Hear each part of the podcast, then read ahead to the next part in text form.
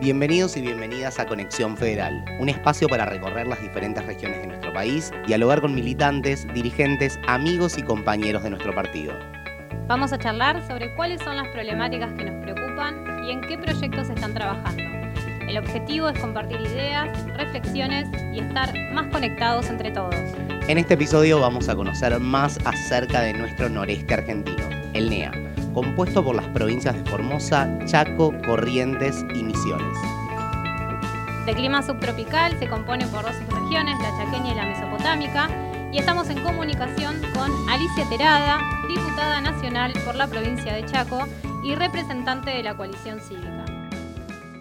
Hola Alicia, bienvenida y gracias por ser parte de Conexión Federal. De este lado te saludan Julián Angelucci y Jessica Bortulé. ¿Cómo estás Alicia? ¿Qué tal? Muy buenas tardes a todos, un gusto escucharlos chicos. Muy buenas tardes, un gusto escucharte a vos siempre Alicia. Gracias. Bueno, Alicia, eh, te vamos a, preguntar algunas cositas respecto del Chaco, pero también del, país. Y, en, primer lugar, y como para hacer un poco de introducción, vos sos una persona que se ha criado, nacido, vivido mucho tiempo en el Chaco y en, el Nordeste, que, también viviste la provincia de Corrientes, y te queremos preguntar cómo describirías vos a esta enorme región, a esta rica región que es el Nordeste argentino. Bueno, es una provincia, eh, es una región que, como ustedes dicen, está compuesta por varias provincias algunas provincias con mayor potencialidad en cuanto a la parte agrícola ganadera, como puede ser, por ejemplo, Corrientes, o en la parte forestal y también la parte agrícola, en el caso de Misiones. Pero en el caso puntual de mi provincia, la provincia del Chaco, es la provincia más pobre de toda la región. Hay un 80% de la gente que tiene trabajo, pero tiene trabajo en el empleo público ya sea nacional, provincial o municipal o en organismos que son de la provincia. La actividad privada es reducida y esa actividad privada hoy con la eterna cuarentena que en la provincia del Chaco comenzamos el 17 de marzo, durante seis meses los comercios estuvieron cerrados y solamente en Resistencia, que es su capital, ya cerraron definitivamente más de 300 comercios la, provincia subsiste fundamentalmente con la ayuda de la nación por un lado y también por la emisión de letras de tesorería. ¿Qué son estas letras de tesorería? Son bonos. En el año 2020 ya se emitieron más de 20.700 millones de pesos con una tasa de interés de, de, pago de esos bonos de casi el 38%. Entonces, lo que vemos es que nuestra provincia no solamente subsiste gracias a la ayuda que le manda la Nación a través de la coparticipación y ayudas extraordinarias que están brindando, sino también que se está endeudando a través de la emisión de estos bonos. y qué decir que a 15 cuadras del centro lo que nosotros vemos es cuando recorremos, visitamos y vamos con la gente, que hay realmente una pobreza y una situación de marginalidad terrible, a tal punto de que si no existieran los planes sociales que hasta hace poco estuvieron vigencia como el IFE y demás, no podrían vivir esa gente. También podemos decir que el sistema de salud, que históricamente fue deficiente, por supuesto que con la pandemia se acentuaron las deficiencias.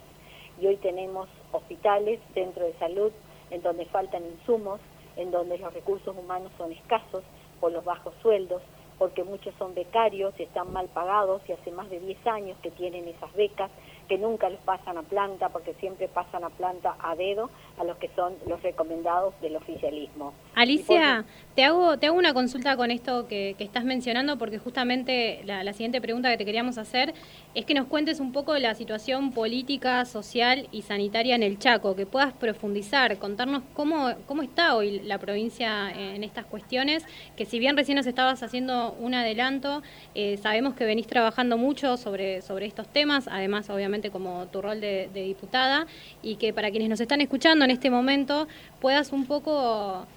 retratar lo que es la situación política, social y sanitaria en, la, provincia del Chaco.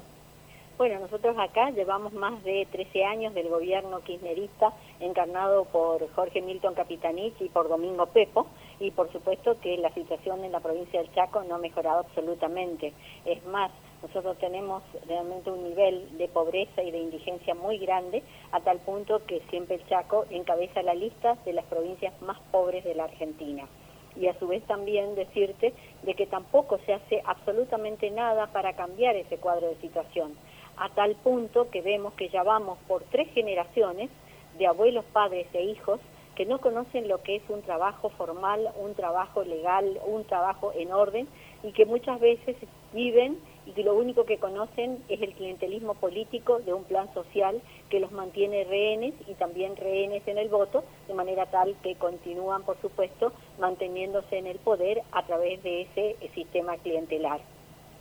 La situación del Chaco se ha agravado también con la sequía, a tal punto que nosotros hemos presentado un proyecto declarando zona de desastre la zona del Chaco, fundamentalmente los departamentos que eh, tuvieron la sequía y que con eso han perdido cosechas y hay gente que realmente está en una situación crítica. Eh, por suerte, dentro de todo, a nivel nacional, a través del Ministerio de Agricultura, se han estado dando subsidios de manera que esa gente eh, pudiera, en cierto modo, mantenerse y poder comprar los insumos para una nueva siembra. Esa es, en general, la situación en la provincia del Chaco y lamentablemente acá hay que hacer mucha educación en el sentido de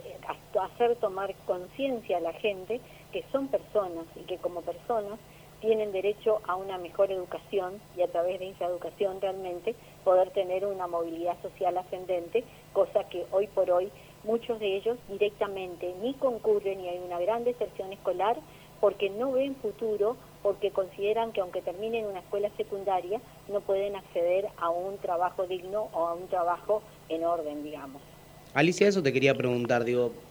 has, relatado y retratado una situación muy difícil en, la provincia del Chaco y todos lo sabemos, desde el inicio de la pandemia la gestión sanitaria no fue para nada buena, fue una de las provincias con mayor cantidad de casos por, población al inicio, cuando el resto de las provincias lo tenían controlado. Lo que queda eh, en evidencia es que hay un, sistema de salud que no podía responder, que necesitó ser asistido por, por la nación y que obviamente la provincia no pudo dar las respuestas necesarias. cuál es el clima? Social, ciudadano, digo, porque realmente las dificultades de la provincia, como vos decías, son enormes en términos de pobreza, de dependencia del empleo público, de cierre de comercios, de actividad privada, de no clases, de falta de sistema de salud. Digo, ¿cuál es el clima social en este contexto?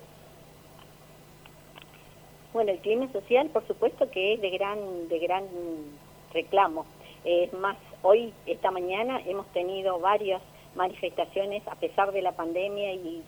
no teniendo todas las precauciones del caso, de gente que está reclamando el bolsín de Navidad, de gente que está reclamando por los merenderos, de gente que está reclamando por los planes sociales que no alcanzan. Entonces, lo que vemos es que este sistema clientelar que han estado alimentando desde el quimerismo durante tantos años, hoy por hoy tampoco alcanza, atento, el alto grado inflacionario de aumento de todas las mercaderías en general y de los comestibles, como también el combustible y demás. Entonces, lo que vemos es que realmente hay una situación de gran disconformidad, pero también de desesperanza por parte de algunos que creen que esto no se puede revertir más y bueno, es a eso, ese es el trabajo docente que tenemos que hacer, de hablar con la gente, de sacarlos de esa situación de tanta angustia o de tanta desesperanza, para decirle, no, ustedes son personas y como seres humanos tienen derechos, y esos derechos tienen que ustedes mismos procurar hacerlo, porque de lo contrario, si no tenés educación, no podés, por supuesto, acceder a ninguna posibilidad de un empleo digno bueno, son muchas las cosas que hay y que faltan hacerlo y que por supuesto desde el gobierno provincial y nacional no se interesan en eso porque cuanto más pobres, cuanto más ignorantes sean, más fácilmente manejables. Entonces, de esa manera, por supuesto, siguen perpetuándose en, los gobiernos provinciales, municipales y demás, con la lógica consecuencia de los números que se plasman en los peores índices de pobreza, de indigencia y de falta de educación y de salud. Sí, es sin dudas un, modelo agotado, digo que ante el agotamiento de ese modelo, vos decías recién, no alcanzan los planes sociales, es decir, si ya tenemos más empleo público y más asistencia social que posibilidad de acceder a un empleo privado o a un trabajo eh, productivo en el, en el sector privado, eh, el modelo exige que se profundice aún más eso, con lo cual es, terrible porque el modelo sin dudas está agotado a la vista de todos y necesita una transformación real para poder dar otras oportunidades, otros derechos y otras libertades a quienes viven en el Chaco y, que es una situación que también se repite en otras provincias. Te cambio de tema, Alicia. Que, sé que has trabajado muchísimo durante todos estos años como diputada nacional las cuestiones relativas a la previsión social, específicamente de los jubilados y jubiladas de, nuestro país. Y este año 2020 ha sido también un año difícil en relación a la materia porque desde que llegó el gobierno de Alberto Fernández en 2019 se tomó la decisión de suspender la fórmula de actualización de los saberes jubilatorios y este año los aumentos fueron discrecionales y, por decisión del presidente por, por simple decreto. ¿Qué balance haces de la, de la política previsional de este año por parte del, gobierno de, de Alberto? Bueno, eso como ya nosotros lo habíamos anticipado en el mes de diciembre, cuando se sancionó la ley de emergencia previsional en donde se suspendió la aplicación de la ley de movilidad jubilatoria que habíamos sancionado en el 2017 bajo toneladas de piedras que nos arrojaron distintos sectores con realmente mucha violencia, impidiendo en primer lugar que se sancionara la ley y luego en la segunda sesión recién se pudo hacer la aprobación y la media sanción en diputados de una fórmula que realmente eh, correspondía porque incluía dentro de la fórmula el, coeficiente de inflación que justamente es el que permite, ¿no es cierto?, garantizar el haber digno y el haber correcto para nuestros jubilados. Nosotros en el momento en que se sancionaba la ley de emergencia previsional, lo habíamos dicho junto con la que en ese momento era diputada Elisa Carrión,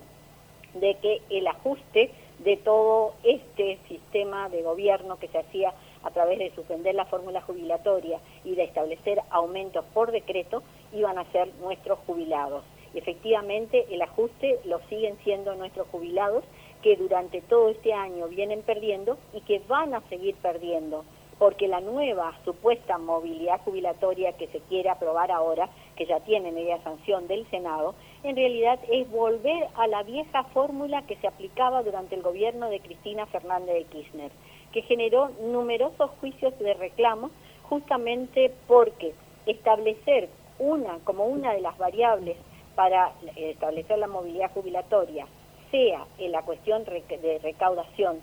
eso realmente es un índice es un índice cíclico, o sea, que depende de cómo vaya ese año, si ese año la economía va bien y si ese año hay buena recaudación impositiva, seguramente que van a poder volcarse eso a los jubilados. Pero este aquí que en el Senado ya le pusieron un tope, o sea que los jubilados siempre van con las pérdidas y nunca con las ganancias, porque le establecieron que no se puede utilizar más de un 3% de lo que sea la recaudación impositiva para aplicar a los haberes jubilatorios. Entonces se sigue haciendo el ajuste para nuestros jubilados, un despojo. Nunca nuestros jubilados nacionales cobraron tan poco. Nunca nuestros jubilados nacionales estuvieron en una situación de tener que optar si compro comida o, compro remedio, porque no es cierto que te dan todos los remedios gratis en el, en el PAMI y no es cierto tampoco de que eh, te dan un montón de beneficios como los bolsones que antes daban en, en el PAMI. Así que la verdad es que este tema de la jubilación es una cuestión que nos preocupa. Nosotros hemos trabajado también en la comisión que supuestamente iba a plantear una fórmula jubilatoria de acuerdo a las distintas voces que se escucharon durante las distintas reuniones informativas que se dieron, pero sin embargo no se escucharon las voces, sino que simplemente se vuelve a imponer la fórmula que ya se utilizaba durante el gobierno de Cristina Fernández de Kirchner, que es la fórmula de, eh, del RIPTE, o sea, lo que es la variación salarial,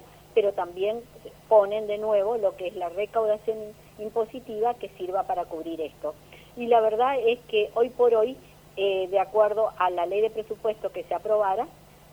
tampoco está incluida la posibilidad de una mejora real de los salarios de nuestros jubilados. Y sinceramente esto es algo que nos ocupa, hemos denunciado, hemos denunciado por todos los medios y en cierto modo nos extraña, bueno, también ellos, el kirchnerismo, ha utilizado la estrategia de que cuando en el Senado se votaba la movilidad jubilatoria, nosotros en diputados estamos discutiendo el aborto. Entonces todas las cámaras estaban y todos los medios estaban en el tema aborto y pasó como desapercibido el tema de la aprobación de la movilidad jubilatoria. Y ahora supuestamente entre el 28 y el 29 de diciembre, cuando se haga la sesión en diputados, va a ser al revés. El Senado va a tratar aborto y todos los medios y las cámaras van a estar en el tema aborto y nosotros vamos a tratar, a tratar el tema de movilidad jubilatoria seguramente en plena soledad y con desconocimiento por parte de la sociedad en su conjunto, porque ahora ya no hay más nadie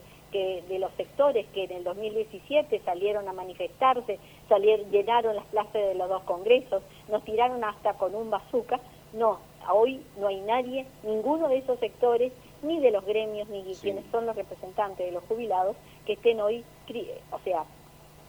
criticando y en cierto modo reclamando esto que va a ser nuevamente una injusticia y que por supuesto va a tildarse de inconstitucional porque no respeta lo que dice la Constitución en su artículo 14 bis referido a que el Estado garantice haberes jubilatorios móviles. Y cuando decimos móviles es ajustado a inflación y a que el salario se equipare a, a lo real que debe incrementarse y no que sea a través de un dibujo, porque digo yo dibujo porque esa fórmula que ellos van a utilizar para aplicar el porcentaje, no sabemos a ciencia cierta cuáles son los, los factores que integran esa fórmula, que por supuesto solamente ellos lo van a utilizar y lo van a conocer en el momento en que se anuncie cuál va a ser el porcentaje que va a corresponder a los jubilados en el mes de marzo. Sin dudas, Alicia, esto es una actitud muy poco democrática la de discutir un tema tan relevante como la movilidad jubilatoria en simultáneo con otro debate importante para la sociedad argentina. Digo, esta estrategia de juntar dos debates el mismo día, sin dudas, no contribuye a profundizar la, democracia, la transparencia y la república en nuestro país, digo, pues le está eh, ocultando a toda la ciudadanía un debate muy importante. Jessica quería cerrar con una preguntita muy cortita y, te saludamos y agradecemos por esta comunicación. Alicia, te quería consultar eh, por la historia de la coalición cívica en el Chaco, ¿no? ¿Qué expectativas, qué sueños políticos partidarios tenés para el futuro? Bueno, nosotros somos un partido que nació en el 2001, en plena crisis, cuando un presidente de la República se iba en helicóptero, nosotros estábamos en el juzgado federal presentando el pedido de personería jurídico-política de en ese momento del ARI, hoy Coalición Cívica ARI nuestro partido forma parte, una parte importante, Juntos por el Cambio acá en la provincia del Chaco, junto con la UCR y el PRO. La situación es que el Chaco elige el año que viene cuatro diputados nacionales y 16 diputados provinciales. Por supuesto que también está acá en la provincia la posibilidad de la eliminación de las pasos, lo cual complica el armado de las listas. Nuestro partido, si bien es un partido chico, es un partido nuevo, relativamente nuevo, porque como dije, tuvo nacimiento en el 2001 y obtuvo la personería en junio del 2002, pero somos un partido con autoridad moral, con coherencia, con prestigio, porque desde Carrió y cada uno de nosotros hemos defendido, trabajado, votado los intereses del pueblo, de la nación y también de la República. Por lo cual, si bien en las próximas elecciones quizás sea una incógnita su resultado, respecto a que muchas veces vemos que la gente está como anestesiada o cansada de tantos, de tantos hechos y de tantos maltratos por parte de los gobiernos y que algunos de ellos no quieren saber nada de política, es que nosotros tenemos que hacer con paciencia, mucha docencia, para construir una alternativa, para darle esperanza, para decirle que no todo está perdido, que está en nuestras manos defender nuestros derechos y defender nuestra república. Alicia, muchas gracias por este encuentro, esta comunicación y por habernos contado específicamente del Chaco y también de la región de todo el noreste argentino y, de tu gran trabajo como diputada nacional por el Chaco en representación de la coalición cívica. Te agradecemos mucho y esperamos poder encontrarnos nuevamente en, en estos encuentros de Conexión Federal. Gracias, Alicia. No, por favor. Muchísimas gracias a ustedes. Buenas tardes. Buenas tardes. amigos y amigas, esto fue Conexión Federal. Esta vez desde el Chaco con la diputada Alicia Terada. Si este podcast te pareció interesante, te invitamos a compartirlo. También podés seguirnos y hacernos llegar tus comentarios a través de las redes sociales de Conexión Cívica. Hasta la próxima.